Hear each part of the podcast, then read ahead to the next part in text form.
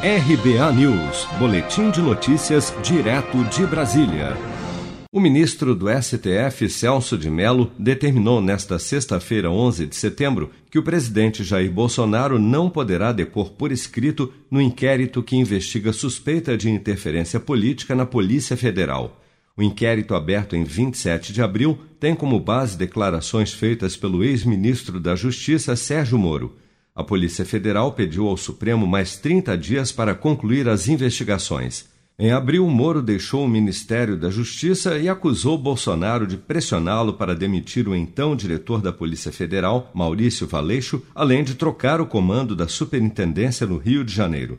Segundo o ex-ministro Moro, a intenção de interferência na PF do Rio fica demonstrada em declarações do presidente na reunião ministerial de 22 de abril. Vamos ouvir. E eu tenho o poder e vou interferir em todos os ministérios, sem exceção.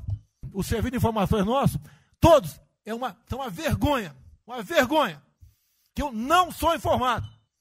E não dá para trabalhar assim, fica difícil. Por isso, vou interferir. E ponto final, pô. Já tentei trocar gente da segurança nossa no Rio de Janeiro, oficialmente, e não consegui. Isso acabou. O depoimento do presidente deverá ocorrer, portanto, oralmente mas não está definido ainda se presencialmente ou por videoconferência.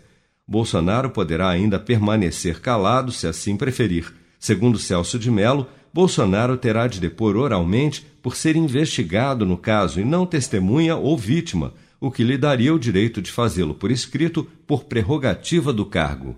O dia e local para o depoimento do presidente não foram determinados pelo ministro e devem ser definidos pela Polícia Federal. A decisão foi tomada por Celso de Mello no dia 18 de agosto, mas não tinha sido assinada ainda porque o ministro estava afastado por questões médicas. Apesar disso, o seu gabinete informou que ele pode liberar decisões já tomadas antes da licença.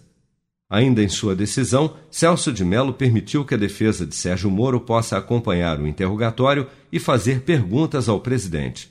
Em nota, Rodrigo Sanches Rios, advogado de Sérgio Moro, comemorou dizendo que a decisão, abre aspas, assegura a igualdade de condições entre as partes, uma vez que o ex-ministro Sérgio Moro também foi ouvido presencialmente logo no início da investigação. Fecha aspas.